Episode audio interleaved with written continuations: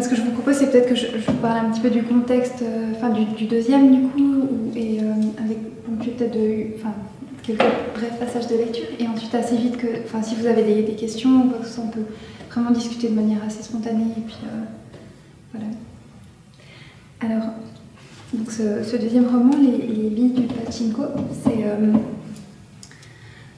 c'est l'histoire d'une jeune femme, Claire, qui va bientôt avoir 30 ans et qui va retrouver ses, ses grands-parents coréens euh, exilés au Japon depuis la, guerre de Corée, depuis très longtemps. Elle a grandi euh, en Suisse.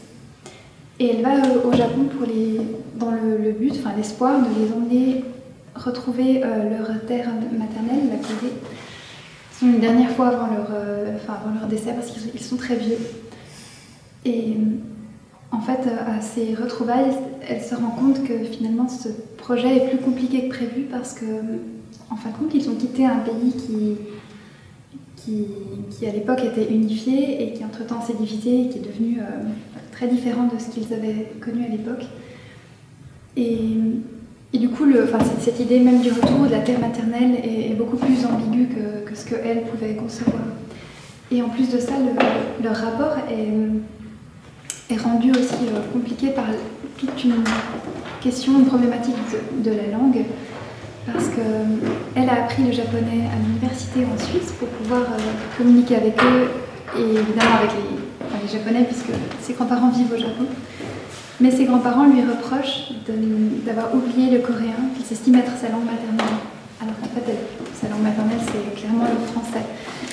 Donc c'était aussi toute une réflexion que j'avais envie de poser autour de, de ce que signifie une, langue maternelle et du rapport qu'on entretient avec, euh, cette notion d'où l'on vient versus euh, peut-être le pays d'adoption ou la langue d'adoption. Et euh, le contexte de vie des grands-parents qui, en Corée, sont, comptent parmi ce qu'on appelle les Ainichi, c'est-à-dire la communauté des Coréens au Japon. tous ces gens issus de la grande diaspora dans les années 40 sous l'occupation japonaise et ensuite euh, dans les années 50 pour fuir justement la guerre de Corée. C'est la plus grande communauté d'étrangers euh, au Japon. Euh, et leur, la particularité, c'est qu'ils sont clairement oni encore aujourd'hui au Japon. Donc il y a vraiment une, enfin, une ségrégation ouverte, enfin pas du tout cachée en fait, des Japonais vis-à-vis de, ces gens-là. Et cette situation, elle est entretenue par le fait qu'il participe à une sorte d'économie parallèle qui est, relativement mafieuse à travers l'industrie des, des, justement.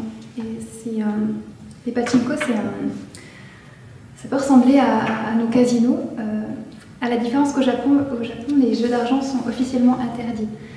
Et en fait, il y a toute une série d'astuces enfin, plus ou moins euh, hypocrites qui permettent justement de, gagner de l'argent parce que finalement ce qu'on gagne ce sont officiellement des bibelots, du dentifrice, du chocolat, des choses comme ça ou alors des, petits dominos qu'on peut aller échanger en dehors de l'établissement sous couvert d'anonymat contre de l'argent.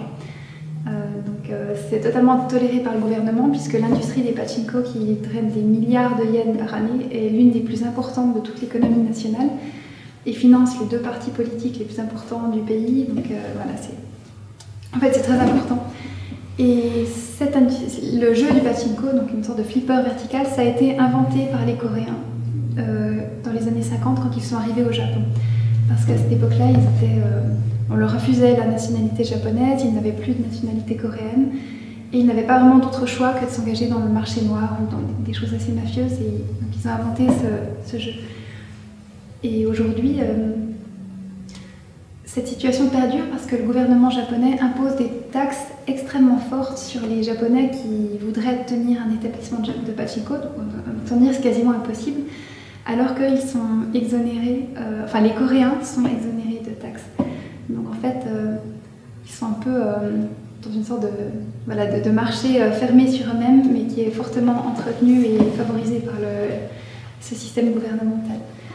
Alors euh, voilà, moi en tant que moitié coréenne qui me rend très souvent au Japon depuis 6 ans, parce que mon compagnon euh, il travaille euh, en tant que correspondant pour la RTS, j'ai été confrontée très souvent à, des Coréens du Japon, aussi par le fait qu'on me prend souvent pour une japonaise quand je suis là-bas et quand je parle de mes origines coréennes. Je sens toujours qu'il y a une, une, réaction qui est très forte, qu'elle soit positive ou négative, mais en tout cas suffisamment forte pour que je me rende compte à quel point le poids de l'histoire est encore très présent. Et, et c'est vrai que du coup ça me, ça me touchait personnellement, j'avais envie de, de, parler de ça, mais, mais peut-être la difficulté que j'ai eue dans l'écriture de ce roman, c'est que j'avais pas du tout envie de prendre position ni pour l'un ni pour l'autre des pays, puisque j'ai pas, moi j'ai pas du tout vécu cette histoire-là, si ce n'est qu'à travers le récit de mes grands-parents qui eux ont, vécu l'occupation japonaise en Corée.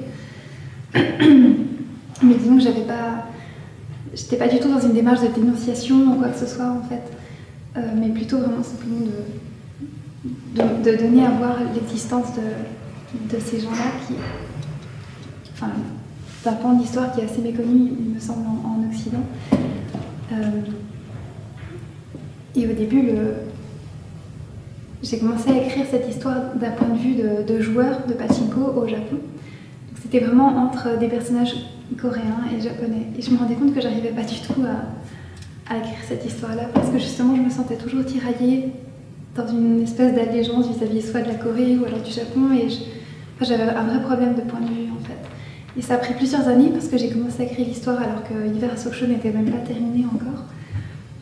Ça a pris plusieurs, années jusqu'à ce que je trouve la, seule solution possible pour moi, c'est-à-dire euh, me rapprocher d'une voix beaucoup plus personnelle, donc d'un point de vue suisse et d'un point de vue d'une femme qui, est de la deuxième génération, en fait, comme le mien, une petite fille. Euh. Alors voilà, c'est pas une autobiographie, mais je pense que voilà, il y a beaucoup de il y a peut-être beaucoup plus de moi dans ce roman-là que dans le premier, dans le rapport que j'entretiens avec euh, peut-être mes grands-parents sur les questions d'exil. Mes grands-parents vivent en Suisse, donc rien à voir avec le Japon, mais, euh, disons aussi les entretiens que j'ai pu mener euh, avec l'aide d'une interprète au Japon toutes ces années au sein de familles coréennes exilées là-bas. Et puis, donc voilà, un peu le contexte je, sais pas, je vous propose faire une petite lecture pour.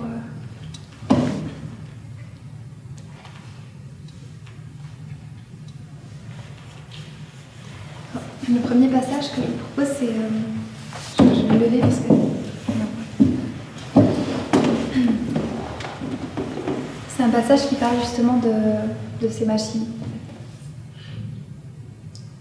Euh, parce que les, grands-parents, enfin le grand-père de, Claire, la narratrice, euh, tient un établissement de, de pachinko.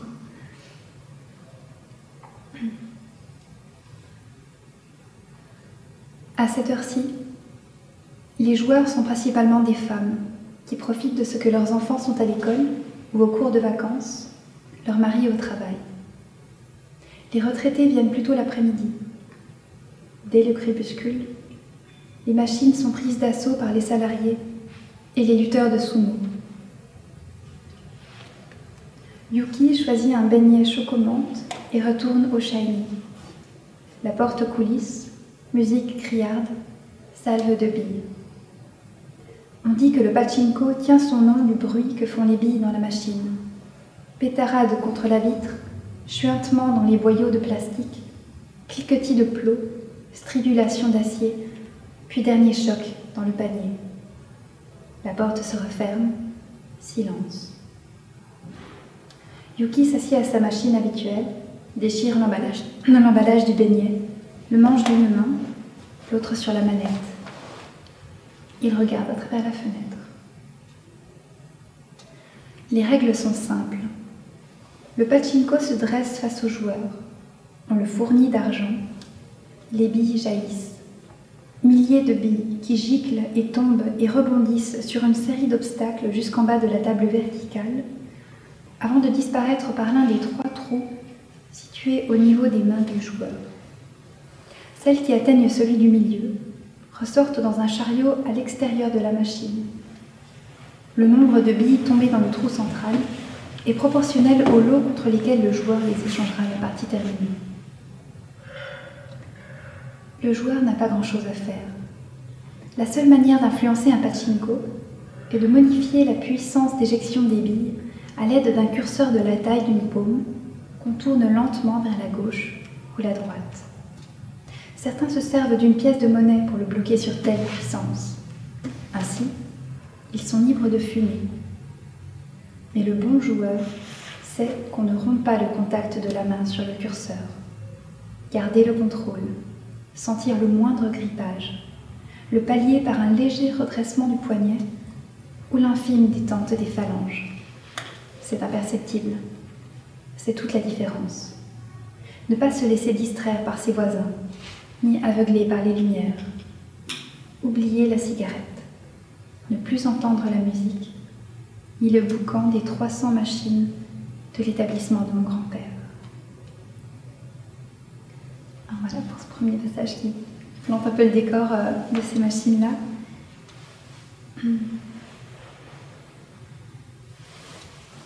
je vous propose un passage qui montre, euh, peut-être deux passages en fait, qui montrent un peu le, lien de Claire à, ses grands-parents justement et toute cette ambivalence, enfin l'écart entre la, génération et puis peut-être aussi cette, espèce de solitude dans laquelle ils vivent euh, reclus, euh, enfin, ce couple de, personnes âgées.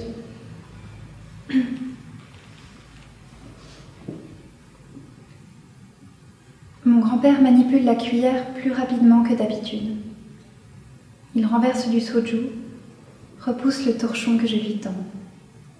La veille, pendant que j'étais à Disneyland, ma grand-mère a pris le train pour se rendre à Shinokubo, la rue commerciale coréenne. Elle voulait acheter des nouilles, des nouilles longues, mais ne reconnaissant pas la station, elle est restée dans le wagon à faire le tour de la ligne Yamanote indéfiniment. Mon grand-père me croyait avec elle. Il ne s'est pas alerté tout de suite. J'ai appelé la police à mon retour, nous a dit de patienter, les vieillards étaient imprévisibles et capricieux. Finalement, un employé des Japan Railways nous l'a ramené. Il l'avait trouvé endormi sur la banquette réservée aux personnes âgées. Tout ça pour des nouilles, grommelle mon grand-père. J'irai avec elle la prochaine fois. Je dis tout bas. Je peux y aller toute seule, proteste ma grand-mère. Elle a déjà quitté la table et fait mine de lire un magazine sur le canapé. Je les regarde, dépassés. Ils vivent cloîtrés dans le périmètre du pachinko. Leur vie sociale se borne à l'échange de billes contre des babioles, 100 billes des bouteilles d'eau, 1000 billes du chocolat, 10 000 billes, un rasoir électrique, zéro bille, un chewing-gum, l'eau de consolation. Ils ne se mêlent pas à la communauté des Coréens du Japon, les Ainichi, déportés sous l'occupation japonaise ou exilés comme pour fuir la guerre de Corée. Il faut qu'on organise le voyage, je dis d'une petite voix. Je n'ai pas encore réservé nos billets. Mon grand-père objecte qu'il ne peut quitter le pachinko en pleine saison. Je lui rappelle que nous n'avions prévu de partir qu'une semaine, début septembre. Il réfléchit. Nous en parlerons demain. C'est l'heure de la messe. Et selon un rituel bien établi, les grands-parents poussent la table basse, disposent deux coussinets devant la télévision sur la chaîne coréenne KBS World, qui retransmet la messe protestante hebdomadaire. Assis en tailleur, ils se mettent à suivre avec attention, Bible en main. Au moment des cantiques, leurs deux voix s'élèvent en chœur. Ma grand-mère, pleine, mon grand-père, grand vibrato. Ma grand-mère regarde vers le haut, mon grand-père l'aide à se rattraper en suivant les mesures avec l'index. En ces moments, il m'ignore totalement.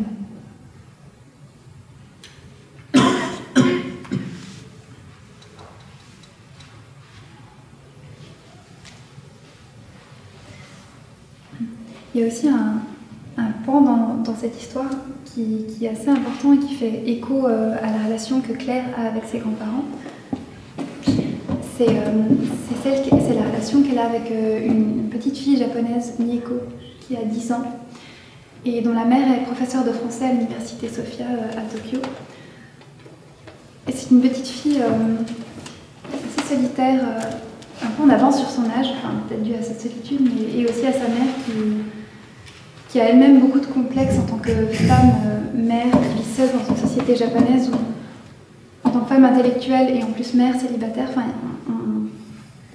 on porte un regard sur ces femmes-là qui, est très, très dur en fait, parce que traditionnellement, à partir du moment où on devient mère, on est censé ne faire naître plus que ça en fait, dans la cellule familiale. Et hum, le père de cet enfant est un des, ce qu'on appelle euh, en Occident un évaporé du Japon. Ce sont ces individus qui, en fait, par milliers, chaque année, choisissent de simplement disparaître, d'effacer toute trace de leur identité pour s'en recréer une nouvelle grâce à l'aide souvent de, d'entreprises privées qui aident en fait à effacer l'identité de gens pour euh, la recréer quelque part de manière anonyme. Et c'est quelque chose de, dramatique évidemment au niveau individuel, qui se fait beaucoup à l'échelle nationale parce que c'est dans la société euh, d'Extrême-Orient, ce qui prime avant tout, c'est l'idée de garder la face. Et souvent, euh, plutôt que de devoir annoncer à sa famille ou aux proches que par exemple on a été licencié, c'est quelque chose de trop dur en fait, et, du coup on préfère euh, disparaître plutôt que d'affronter une, humiliation en fait. Ça peut paraître inconcevable ici, mais c'est vraiment très très puissant dans la culture euh, autant coréenne que nippone. Et, et donc voilà, le, père de cet enfant euh, est un de, ces évaporés-là. Et en fait, entre Claire et, et Nico va se nouer petit à petit euh, un, lien qui va devenir assez fort en fait. Et peut-être aussi que pour Claire, à un moment donné, j'ai eu envie de. Je me suis rendu compte que que dans cette histoire apparaissaient des personnages féminins euh, de générations différentes et que pour chacun de ces personnages, c'est un peu comme si euh, la place qu'on occupe en tant qu'individu, par l'âge ou par le statut dans, la société ou par le métier, était un peu euh, déviée ou en tout cas aucun d'entre eux ne se sent vraiment à l'aise dans, ce qu'ils représentent. Et et, en fait, par rapport à toutes ces générations, il n'y avait pas d'enfants. Et je, crois que j'avais besoin d'amener un regard qui soit un peu peut-être aussi plus, plus léger ou moins euh, influencé par justement ce poids de l'histoire en fait. Et euh, j'aimais bien que cette figure de l'enfant soit représentée par une, japonaise qui elle ignore tout de cette histoire entre les Coréens et, les, Japonais par exemple, contrairement à sa mère. Et, que ça puisse montrer voilà, enfin, quelque chose de, l'ordre d'une sorte de pure tendresse entre, ces deux, femmes. Et peut-être aussi un pendant face à Claire qui arrive à la trentaine pour qui se pose la question d'une éventuelle maternité dont elle a très peur en fait et qui se découvre tout d'un coup un, attachement fort mais qui peut être aussi plus comme celui d'une grande sœur vis-à-vis d'une enfant. Enfin on ne sait pas trop en fait mais par rapport à cet enfant-là. Euh, Enfin voilà, donc, euh, et, en fait, elle, euh, Claire donne des cours de français, des cours d'appui pendant l'été à cette petite fille. Et à travers ce lien, elles, font toute une série d'excursions dans des parcs, justement des parcs d'attractions comme Disneyland ou notamment un parc euh, qui s'appelle le, village de Heidi au Japon. Parce qu'en fait, le, enfin, le personnage de Heidi est vraiment une sorte de de, est devenue une, icône au Japon. Les Japonais sont extrêmement fans de la Suisse, mais évidemment de la Suisse en termes de, enfin, avec toutes ces images d'épinal qui sont assez lointaines de, la réalité aujourd'hui. Et construisent un peu partout donc ça, des, parcs à thème sur le thème suisse. Et donc je trouvais très intéressant pour moi en tant que Suissesse aussi de pouvoir euh, montrer en fait cette euh, voilà ce, lien en fait des Japonais vis-à-vis de, la Suisse. Et à un moment donné, euh, la, petite fille japonaise, euh, enfin en fait Claire demande à, la petite fille de, bien vouloir lui montrer un, de ses parcs parce qu'évidemment en Suisse ça l'intéresse. Et donc elles font une visite à ce moment-là et c'est le jour de l'anniversaire de Claire. Et le soir même, elle a été invitée par la, mère de Mieko à venir fêter avec elle euh, ses 30 ans. Et Claire a accepté parce qu'en pensant que ses grands-parents ne la fêteraient pas, puisque dans la tradition coréenne, on considère l'âge d'un individu à partir du moment de la conception et non de la naissance. Du coup, il y a toujours 9 mois de décalage plus ou moins entre la date euh, occidentale. Mais en fait, il y a, eu un, malentendu parce que finalement, euh, Enfin voilà, il y a eu un malentendu et je vous propose de, lire aussi un petit extrait de, cette scène de l'anniversaire qui, qui là peut-être illustre un peu plus ce, rapport à, à, la langue dont je parlais au début.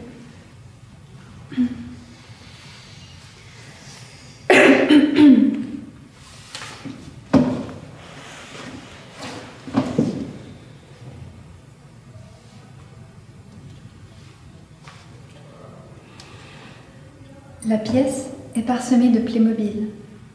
Il lève les bras en ovation, le regard dirigé vers la table basse où sont disposés nos trois bols et un plat de nouilles glacées, la figurine de Bambi au milieu. Assis en tailleur sur les coussinets, mes grands-parents.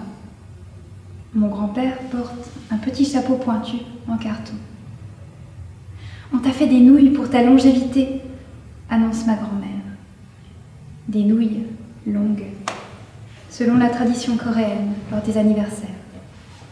Je t'ai acheté de la bière et c'est ton grand-père qui a fait bouillir l'eau des nouilles. Mon grand-père, par un coup de coude, lui fait savoir qu'il ne fallait pas le dire. Vous auriez dû me prévenir. Je murmure, statufié. Il me regarde sans comprendre. Je me mets à balbutier que je ne peux pas rester, je dois y aller, je vais être en retard. Et plus je parle, plus je voudrais me taire. Mais tu étais loin toute la journée, dit ma grand-mère. Tu viens de rentrer. J'essaie d'expliquer. Mieko, l'invitation, je l'aurais repoussée si seulement il m'avait prévenu. Elle me coupe. Moi non plus, je n'ai rien dit. Je ne leur dis jamais rien. Elle a même acheté un gâteau au chocolat. Et pour appuyer son propos, elle va chercher dans la cuisine une tourte glacée ornée du chiffre 30 en pâte à sucre. Ce n'est pas ma faute, je pense, si je ne raconte rien, si j'oublie le coréen. Ce n'est pas ma faute si je parle français. C'est pour vous que j'ai appris le japonais. C'est les langues des pays dans lesquels on vit. Demain, j'articule. Demain, ce ne sera plus ton anniversaire. Alors maintenant, je m'installe face à mon grand-père. Depuis le début de la scène, il garde les yeux fixés sur le plat de nouilles. Je remplis nos bols. Ma grand-mère reste debout, le gâteau dans ses mains. Viens, je supplie. Tu ne m'aimes pas, déclare-t-elle butée. Aïe, soupire mon grand-père sans quitter les nouilles du regard. Ne fais pas l'enfant, viens maintenant. Elle pose le gâteau sur le sol. Toi, tu ne sais rien, tu ne vois rien. Sais-tu seulement ce qu'elle fait de ses journées? Elle me pointe du doigt, mais s'adresse à mon grand-père. Imperceptiblement, je le vois qui se ploie. Elle dit qu'elle vient pour nous, mais elle s'en va tout le temps. C'est faux, je me défends. Je n'ai vu cet enfant que quatre fois. D'ailleurs, c'est étrange. J'avais le sentiment de mieux connaître Miko depuis plus longtemps. En plus, elle voulait te voir. Je serais venue avec elle. Pourquoi tu l'as pas fait? Demande ma grand-mère, soudain très calme. Je le regarde, perplexe. Son désaccord sur les quais de Shinokubo, quand je lui ai parlé de rencontrer Mieko. L'a-t-elle formulé? Je m'en suis convaincue. Je n'en suis plus si sûre. Il ne veut pas le savoir. Je comprends qu'avant tout, c'est moi qui m'oppose à cette rencontre. Je ne supporterai pas qu'ensemble elles parlent japonais, que ma grand-mère lui raconte son histoire comme à Mathieu, et qu'une fois encore leur entente m'éclipse. Si tu préfères, je dis d'une voix blanche, je peux faire la femme sandwich. Ma grand-mère s'est mise à manger la décoration. Le 30 se décolle par plaques, faisant d'elle la tourte un champ de neige brune. Ses mains tremblent. Avec le menton, mon grand-père me fait comprendre que je peux m'en aller. Il s'occupera d'elle. Il y a beaucoup de vent dehors, ciel orange, zébré d'éclairs, un orage sans pluie. Ils t'ont fait des nouilles au moins, s'étrangle ma grand-mère depuis l'étage. En refermant la porte, je l'entends dire à mon grand-père que c'est sa faute, que tout est sa faute. Il l'a entraîné au Japon, laissé partir ma mère. Maintenant c'est moi qui le chasse. Je m'enfuis presque en courant.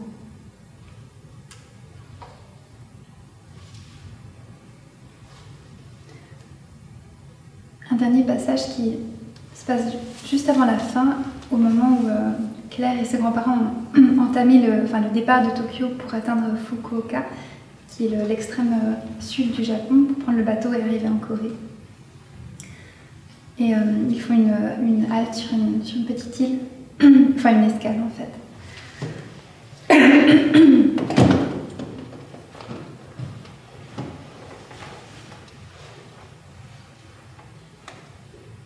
Flânons un moment sur la plage avant de retourner au village. Sur la place, des échoppes, une trentaine de vieillards tentent de se réunir en gesticulant devant un photographe. Ils portent habits de trekking et sac à dos, ils crient, se hèlent, rassemblent les plus petits devant, les plus grands derrière.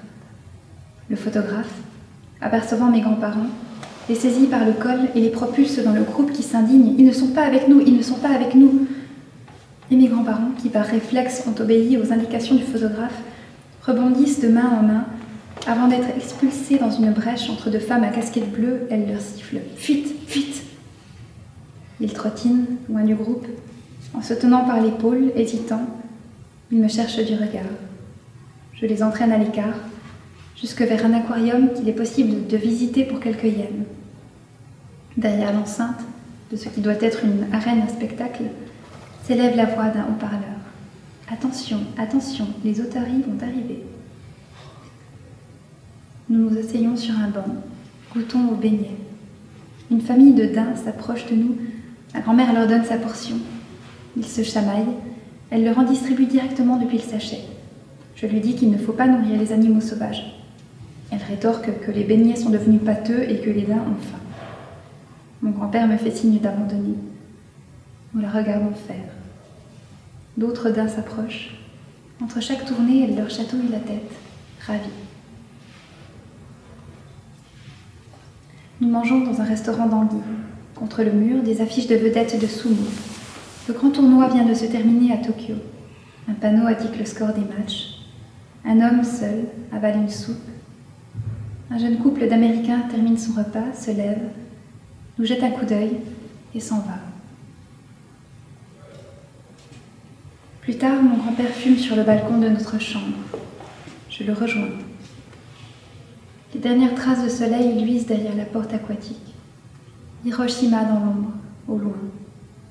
Nous observons la navette ramener derniers touristes et pendulaires de l'autre côté de la rive. Ne te sens pas obligé, me dit-il. Il parle en japonais. Je le regarde son front est plissé. Une immense fatigue semble engourdir ses gestes, sa respiration.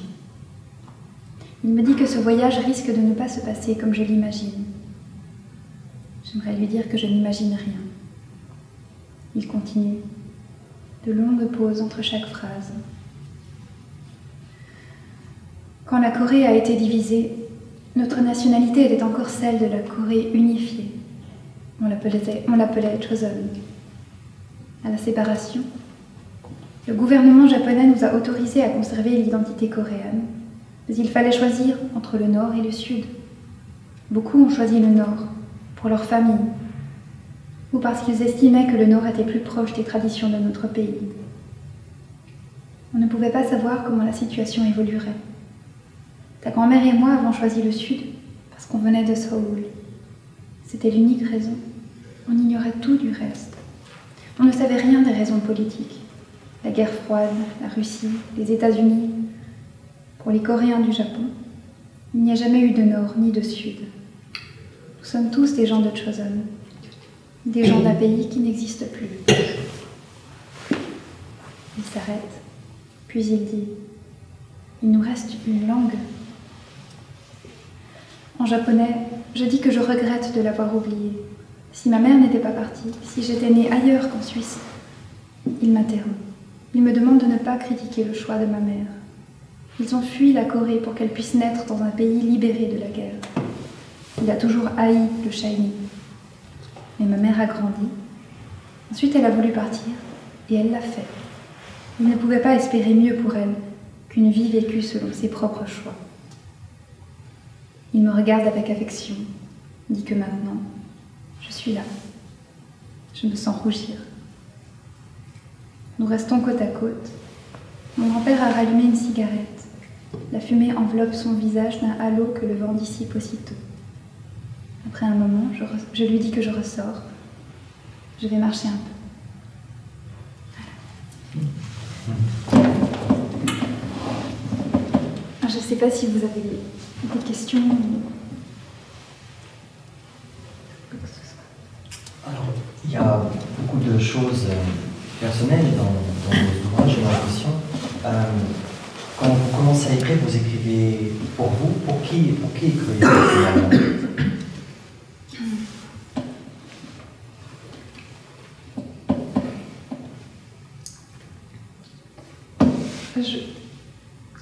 je, crois que l'acte même d'écrire, le projet de raconter une histoire, c'est quelque chose que, que je fais avant tout pour, moi. dans le sens où je. Disons qu'au début, je, je, ne conçois pas du tout la présence de lecteur, par exemple. c'est vraiment quelque chose d'une forme de, je sais pas, d'une pulsion intérieure, quelque chose comme ça.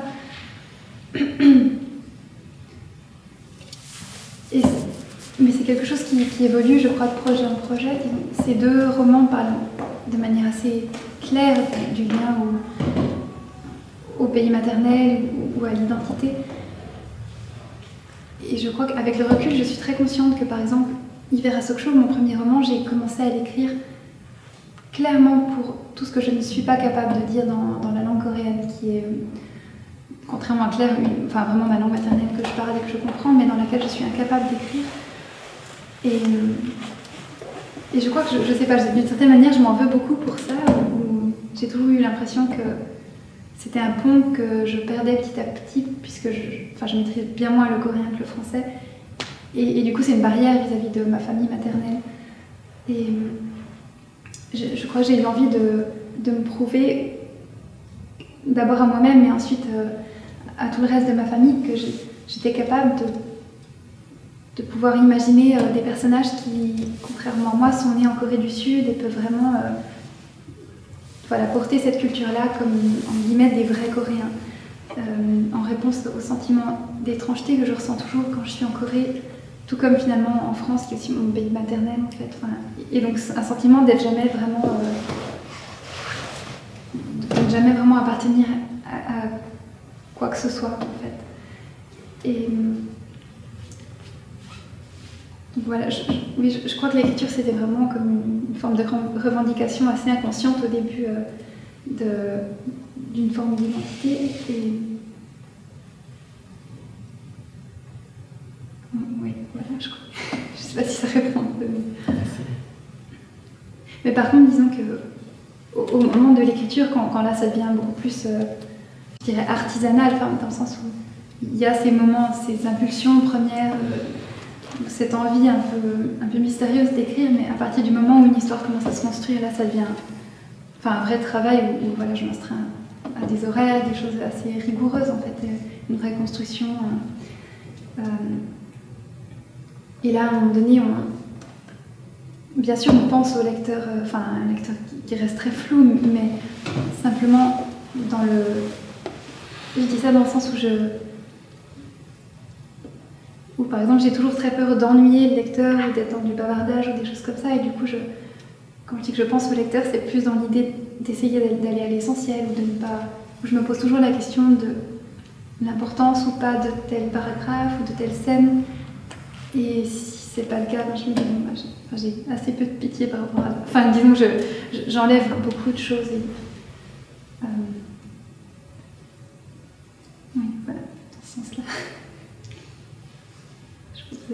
Moi, je sais pas, par rapport aux langues, vous êtes né, vous avez, vous, avez grandi comme bilingue français-coréen. Et puis l'autre question, c'est est-ce que votre maman, avec votre maman, vous avez toujours continué à, cultiver la langue à la maison ou bien elle a arrêté de la parler Comment Alors, euh, jusqu'à l'âge de 5 ans en fait. Ma mère me parlait uniquement coréen et quand je voyais mon, père travaillait vraiment beaucoup, on voyait très peu. Du coup, je parlais mieux euh, coréen que français. D'accord. À partir du moment où. Et jusqu'à ce moment-là, on, vivait encore à Paris, et après, on est arrivé euh, en Suisse. Et, comme, comme j'ai commencé à aller à l'école, et petit à petit, je. J'ai petit à petit arrêté. Enfin, je, parlais beaucoup moins coréen que, que, français. Plusieurs raisons, évidemment par. Euh, enfin, c'était logique puisque je parlais que français avec mes amis, mais aussi parce que quand on est arrivé dans le, en Ajoie, dans le Jura, en fait, il y a, une vingtaine d'années maintenant, c'était encore, euh, enfin c'était différent maintenant. Il y avait beaucoup moins d'étrangers euh, et en fait c'était un contexte où à l'école je vivais beaucoup de racisme et tout ça et, en fait j'avais honte de, enfin je, n'assumais pas du tout cette, cette, part orientale et je me rappelle vraiment que je voulais pas que ma mère vienne me chercher à l'école. Enfin, euh, et, comme à ce moment-là, je parlais justement mieux coréen que français, en plus, je me retrouvais beaucoup confrontée à cette, à cette question de, la langue avec beaucoup de moquerie. Enfin, donc, il y a eu un moment où vraiment je, me rappelle que je, rejetais totalement cette langue-là. Et c'était. Et, je crois que petit à petit, je sais pas, peut-être inconsciemment, ma mère l'a ressenti et, et, elle aussi s'efforçait de parler euh, le français, qu'elle n'avait appris que euh, dans le cadre de ses études en fait. Et, et disons que pour elle, je crois que c'était important de, transmettre le coréen, mais en même temps, c'était aussi quand même un effort d'une certaine manière, parce que ma mère a, grandi dans le village de euh, en Suisse, en Appenzell depuis l'âge de 8 ans. Donc en fait, pour elle, euh, la langue dans laquelle elle se sent le plus à l'aise, c'est le suisse allemand. Le suisse allemand Alors qu'elle elle a parlé coréen qu'avec ses parents, mais même avec ses frères. Euh, en gros, tous mes oncles et cousins vivent en, en Suisse alémanique, donc en fait, j'ai vraiment grandi après le coréen, plutôt entre l'allemand et enfin entre le suisse allemand et le français. Et euh, ce qui fait que dans les réunions euh, familiales, on, entend principalement du suisse allemand, un peu de coréen là, mais, mais donc voilà. Donc en fait, c'est une langue qui est quand même, qui est bien sûr très présente, mais quand même plutôt lointaine par rapport à la culture euh, suisse alémanique. Et, et nous, on est les seuls de toute la famille à être dans une petite enclave francophone. Donc voilà, c'est vrai que c'est un rapport ah encore un peu distant. Et je sais que ma mère a, après coup, beaucoup regretté d'avoir. Euh, disons que c'est aussi dans un contexte où mes grands-parents, pendant longtemps, on, supportait très mal le fait que mon père soit français. enfin, il voulait vraiment. Comme ma mère est, c'est vraiment une autre génération, mais comme ma mère est, une femme, c'était important pour eux qu'elle se marie à un Coréen pour perpétrer une sorte de tradition et tout ça. Mais avec tous les paradoxes évidemment, puisqu'ils sont en Suisse depuis 70 ans et que. Enfin voilà. mais, euh, et qu'ils n'ont pas du tout eu ce problème-là avec mes oncles qui sont des garçons. Euh, c'est vraiment dans quelque chose euh, où, la fille en Corée doit vraiment être toute dévouée à la famille et tout ça. Évidemment, maintenant ça a un peu évolué. Donc, les petits-enfants ont pu expliquer peut-être aussi un peu les choses avec les grands-parents, mais je pense qu'à un certain moment pour ma mère, le fait de se couper un peu de la langue coréenne, c'était une manière de se protéger aussi de cette pression familiale. Et euh, moi, je, suis allée en Corée à l'université pour euh, réapprendre en fait le coréen, qu'à l'époque je ne savais ni lire ni écrire, que je lis et que j'écris très mal encore aujourd'hui d'ailleurs, mais, euh, voilà, tout ça pour dire que c'est vrai que je suis très sensible à la, au fait qu'on peut être vraiment très différent dans telle ou telle langue et puis que finalement c'est pas parce que on peut en parler plusieurs que ou qu'on partage telle langue avec tel membre de la famille qu'en fait on se comprend vraiment parce qu'il peut y avoir beaucoup d'enjeux comme ça affectifs derrière qui, font que qu'il y a des choses qui, passent ou ne passent pas et moi je suis la première petite fille dans la famille et j'ai toujours vu le fait que par exemple mes cousins ou mes sœurs ne parlent pas un mot de coréen ils parlent euh, du coup en anglais en fait, parce qu'ils parlent pas très bien allemand non plus. Ils parlent en anglais avec mes grands-parents. Et du coup, mes grands-parents parlent euh, très bien avec eux. Enfin, ils échangent plein de choses de leur histoire et tout. Mais avec moi, en fait, comme ils ont, ils s'estiment que je devrais parler que en coréen avec eux et, que je parle beaucoup moins bien coréen, en fait, euh, on reste dans un rapport où j'ai l'impression d'être une, encore la toute petite fille de l'époque où en fait, je parlais très bien avec eux, mais, mais dans un lien où je sais pas où c'est assez étrange en fait. Euh, enfin, comme ils sont conscients que, maintenant je parle beaucoup moins bien coréen, en fait ils, me disent très peu de choses et enfin ils communiquent beaucoup plus avec les autres membres de la famille en fait. et j'ai vraiment l'impression de. Ça, va chercher loin, mais de, passer ma vie à essayer de leur montrer que c'est pas parce que je, je suis pas parfaitement bien avec que je ne m'intéresse pas à cette part de moi-même. Enfin, la preuve en est que voilà, je passe mon temps à écrire des livres par rapport à ça, mais, mais le poids de, de cette. Je sais pas, de ce qu'ils ressentent ou pas, ou peut-être que je projette, mais j'ai l'impression quand même, enfin, une part de vérité, qu'il y a vraiment une barrière et que et c'est vrai que c'est quelque chose qui est, qui est, des fois compliqué pour moi. Que vous avez d'ailleurs très bien traduit dans le livre, je trouve, on le sent bien. Oui, en ce sens-là, c'est vrai que d'où le fait que je dis qu'il y a beaucoup plus de moi dans ce livre, même si en apparence, mm. peut-être ça ne paraît pas, mais que dans Libération. Mm. Merci. J'aurais une question. Est-ce que, enfin, une partie du, sujet, c'est justement cette communauté euh, coréenne au, Japon que, que, je découvre grâce à vous. Est-ce que euh, vous pensez qu'il y a des auteurs japonais qui auraient pu s'emparer de ce sujet et d'en faire un livre, mais il fallait justement que ce soit quelqu'un comme vous, avec ces origines-là, qui, recrée cette histoire. Et puis le corollaire de ça, est-ce que si votre livre est traduit au Japon, est-ce qu'il y a un intérêt du, lectorat pour ce genre de situation? Alors, à ma connaissance, il n'y a pas d'auteur japonais qui écrit sur les Coréens du Japon d'une manière euh, en tout cas neutre. Euh, des fois, les Coréens sont mentionnés, mais plutôt d'un côté pro-japonais. Euh, ou alors ils sont mentionnés comme coréens tout court, mais, pas du tout, mais sans entrer dans une problématique d'identité. voilà, enfin, ça reste assez superficiel. Et du coup, c'est effectivement pas très connu, ou en tout cas pas, du tout valorisé au Japon. Euh, finalement, en Corée non plus, en fait, il y a assez peu de, Coréens qui parlent de, cette histoire-là parce que en Corée, en fait, les Coréens qui sont partis au Japon sont considérés comme des traîtres à leur patrie. ce sont deux pays très nationalistes, en fait, vraiment. Euh, autant la Corée que le Japon. Donc, euh, donc euh, ils ne sont pas très valorisés non plus, ni, et on s'y intéresse pas tant que ça non plus. Euh, mon livre est traduit en coréen et je sais qu'il y a quand même un grand intérêt de la presse nationale en Corée, mais je crois que cet intérêt-là, il est plus dû au fait que une étrangère, parce que je suis considérée comme une étrangère en Corée, euh, s'intéresse à la Corée. Et ça, c'est de manière générale très couvert par la presse coréenne donc je crois que j'aurais pu parler d'à peu près n'importe quel sujet. Tant que ça parle de la Corée, enfin, on s'intéresse à la manière dont la Corée est perçue à l'étranger. Ça, je l'ai ressenti très fort quand. Enfin, je le ressens toujours très fort quand je vais rencontrer des, lecteurs là-bas. Par contre, je sais que c'est un, que la, Corée, la communauté coréenne du Japon est, est, de plus en plus mise en valeur, notamment aux États-Unis, par une, une coréenne américaine, qui elle a écrit un livre qui s'appelle Pachinko, je l'ai découvert au moment où j'écrivais, donc ah. c'était un peu au même moment. Qui, elle, elle, vient d'être traduite en allemand, mais pas encore pas en français en tout cas. Euh, et qui retrace, elle, alors d'un point de vue beaucoup plus euh, politico-historique que moi, cette histoire-là. Euh, peut-être parce qu'elle est vraiment une Coréenne qui s'est expatriée suite à. elle, elle a l'âge de, de, mes parents, donc c'est, elle est de la première génération après la, après la guerre. Et comme ce livre a, eu beaucoup de succès aux États-Unis, euh, je pense que ça a permis de, découvrir euh, tout un pan de cette histoire-là.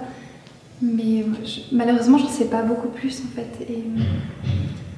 Moi, en fait, j'ai découvert cette histoire à travers les médias coréens qui m'ont dit mais alors il y a cette auteure euh, coréenne qui a écrit ce livre. Pourquoi tout d'un coup autant d'auteurs étrangers s'intéressent à cette question? Ça m'a fait rire le autant d'eux parce que je sais qui n'a pas de J'aimerais rebondir sur la question de monsieur. Euh, il y a en fait un document très intéressant sur cette, euh, sur cette communauté de Coréens au Japon.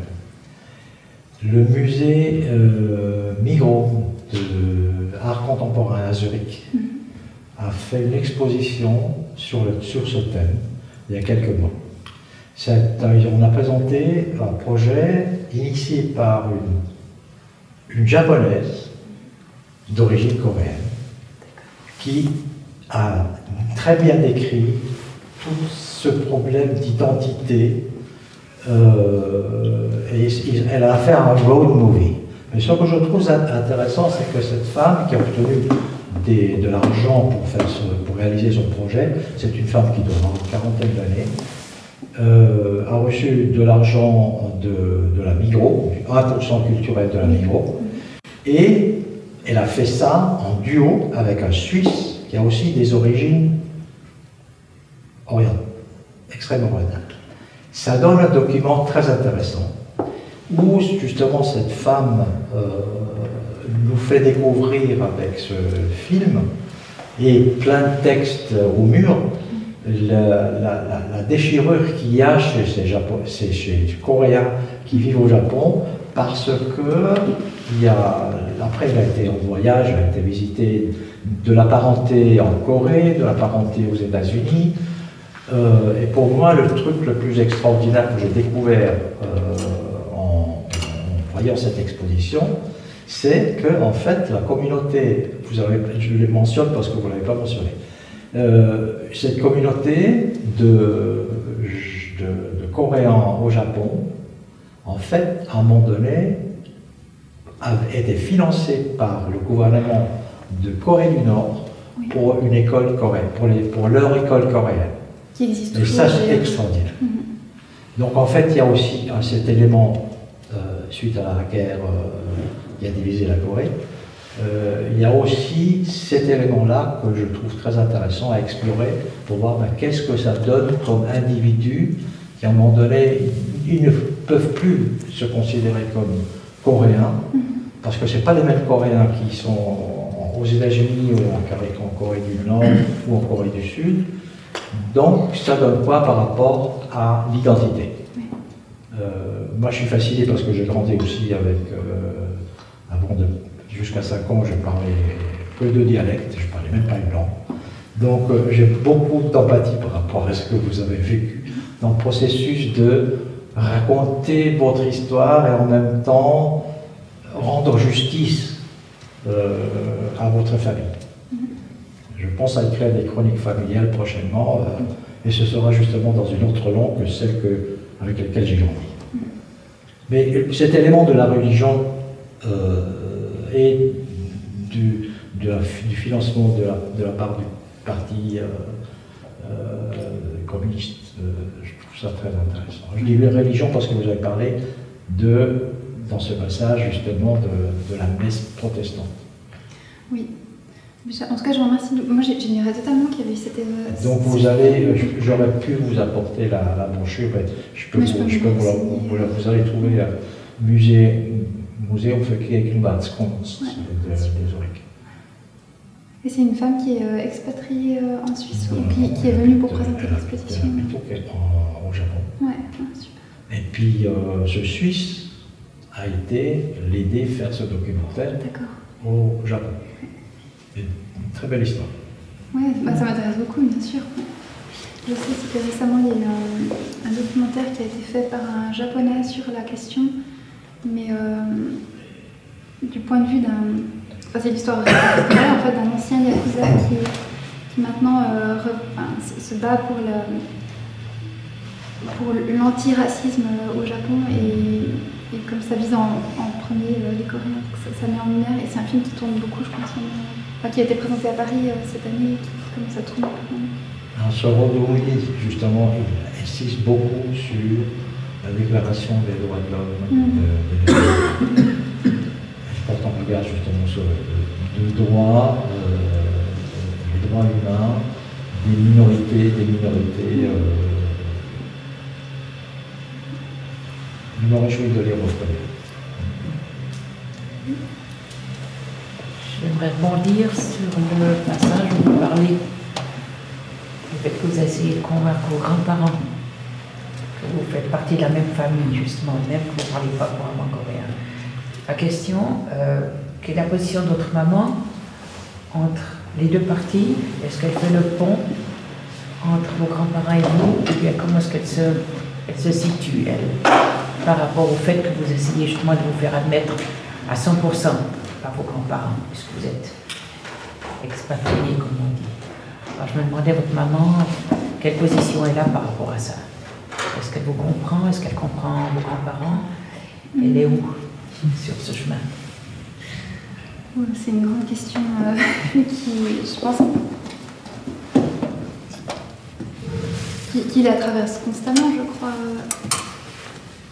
D'autant plus ces temps-ci que mes grands-parents commencent à devenir très âgés et que se pose la question de, la prise en charge d'une certaine manière, en fait. Et dans la, tradition coréenne, très, normalement, c'est le, le fils aîné qui financièrement s'occupe des parents. Mais s'il y a une fille dans la famille, c'est elle qui les prend chez elle et qui s'occupe des, parents jusqu'à la fin de leur vie, sous même toit finalement. C'est vraiment comme ça que ça se passe. Et à ce niveau-là, je sens que ma mère est toujours tiraillée un peu entre, euh, bah, bien sûr, cette culture finalement comme occidentale où, il y a plus de distance, qui n'a rien à voir avec l'action évidemment, mais au niveau du, mode de vie. Et en même temps, ce, devoir de filiation qu'elle sent, je crois, quand même peser sur elle, parce que de cette manière, c'est quand même un poids aussi, euh, qui, est celui de, vraiment. Euh, revenir euh, vraiment voilà, très proche, très près de, ses parents, alors que je crois pendant très longtemps elle a fait tout un travail justement de d'essayer de leur faire comprendre que, que s'ils l'ont fait grandir finalement en Suisse, c'est aussi pour adopter des coutumes qui sont différentes, des choses comme ça. Donc je crois que Voilà, je, crois que je ne peux pas répondre vraiment plus précisément parce que c'est elle-même qui pourrait en parler mieux. Enfin, moi, moi j'ai un père de fille, quoi, mais. Euh, Merci. Après, par rapport à ma propre démarche, je, sens que. Je, ne sais pas trop, franchement. Enfin, je, sais qu'elle voilà, elle, a une forme de fierté maternelle, mais à part ça, on n'en parle pas trop parce que je crois que je, donne quelque chose de très intime de moi à travers ces livres et qu'elle. D'une certaine manière, des fois, je crois qu'il y a un peu de. On est un peu intimidé du coup l'une l'autre d'en parler au-delà de ce qui se dit. Là, ou, disons, moi, j'ai pas trop envie des fois, je crois, de parler de ça avec ma famille en fait. Comme si je. Je passe tellement de temps à, réfléchir plus ou moins consciemment sur ces questions que. Voilà, je crois qu'il y a une forme de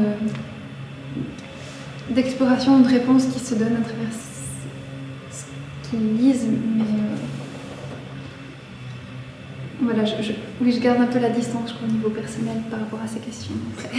Une forme de protection, je crois aussi. Parce qu'ils l'ont lu, on leur a fait lire le livre dans la famille, les grands-parents. Euh, mes grands-parents? Oui. Alors, je... Oui, ils l'ont lu en coréen. Oui. Euh, maintenant, il est traduit en allemand aussi, donc ils ont pu le lire en allemand. Enfin, ils auraient pu le lire en allemand aussi, mais.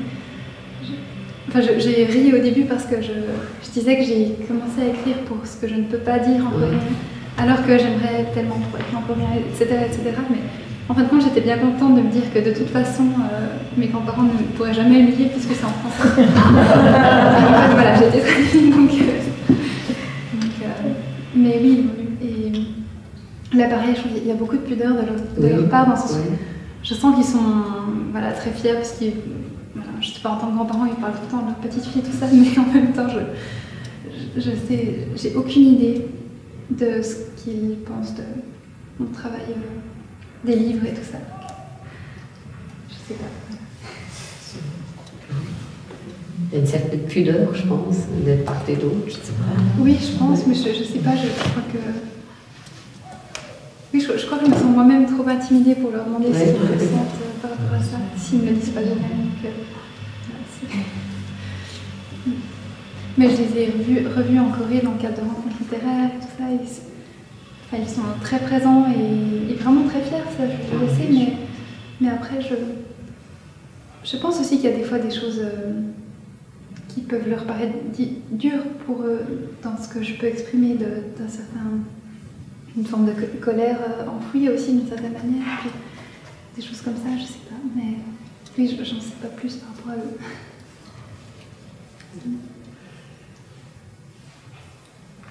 Moi, j'aimerais simplement vous dire que j'aime beaucoup votre écriture. J'aime beaucoup votre façon d'épurer, justement. Vous allez vraiment à l'essentiel. Vous avez une capacité à décrire des sentiments juste à, travers des petites choses. pour moi, c'est juste magnifique vous, vous écrivez. J'avais envie de vous le dire. Merci beaucoup.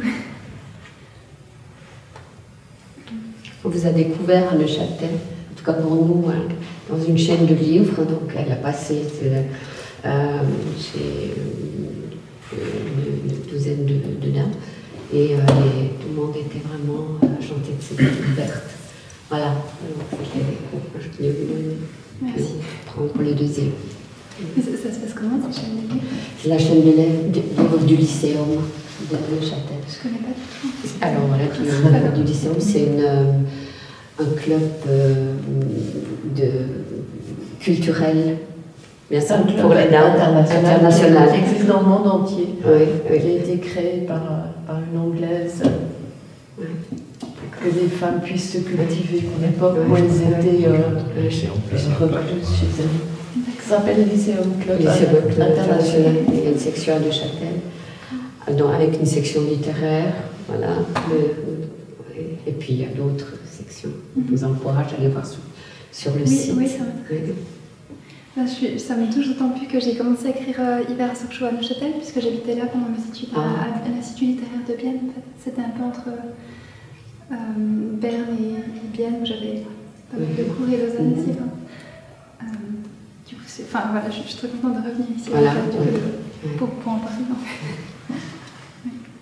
Moi, j'aimerais vous dire aussi que j'ai lu le livre, que j'ai été très touchée et très touchée aussi par le respect que vous témoignez à l'égard de, ses grands-parents.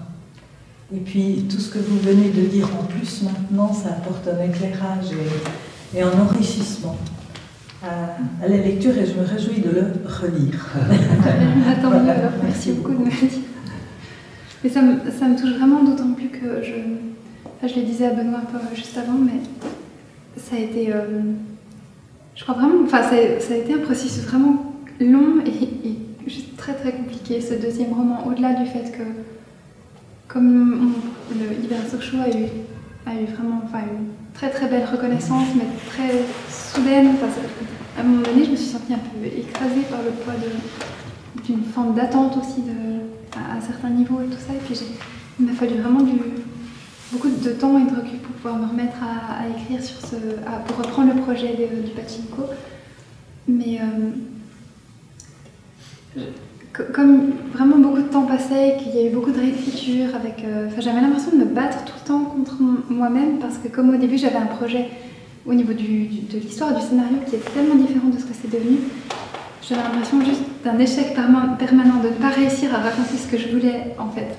Alors que en fin de compte, j'ai été contrainte de suivre mon intuition et, ce que j'étais capable de faire en termes d'écriture, mais, à tel point qu'à la fin, j'en pouvais vraiment plus en fait de ce texte. Je savais plus du tout ce qu'il racontait, ni où il allait. Enfin, la preuve, je crois que la narratrice semble un peu flottante comme ça dans, cette ville, mais, mais j'ai dû à un moment donné simplement faire confiance à mon éditrice qui m'a dit, mais. Euh, parce que je voulais plus du tout le faire publier en fait. Enfin, j'avais vraiment très très. Ou peut-être que simplement j'avais peur de la réception, mais, mais je crois vraiment surtout que, que je savais plus du tout ce que ça racontait. Et le fait que du coup aujourd'hui des lecteurs me disent qu'ils ont pu trouver quelque chose, ça me, ça me touche, je crois, beaucoup plus encore que pour Hiver Sochaux parce que c'était vraiment, euh, pendant des mois, j'étais, je me sentais vraiment complètement, euh, euh, enfin très très fragile par rapport à ce texte et je, même je ne savais pas du tout comment j'allais pouvoir en parler et tout ça parce que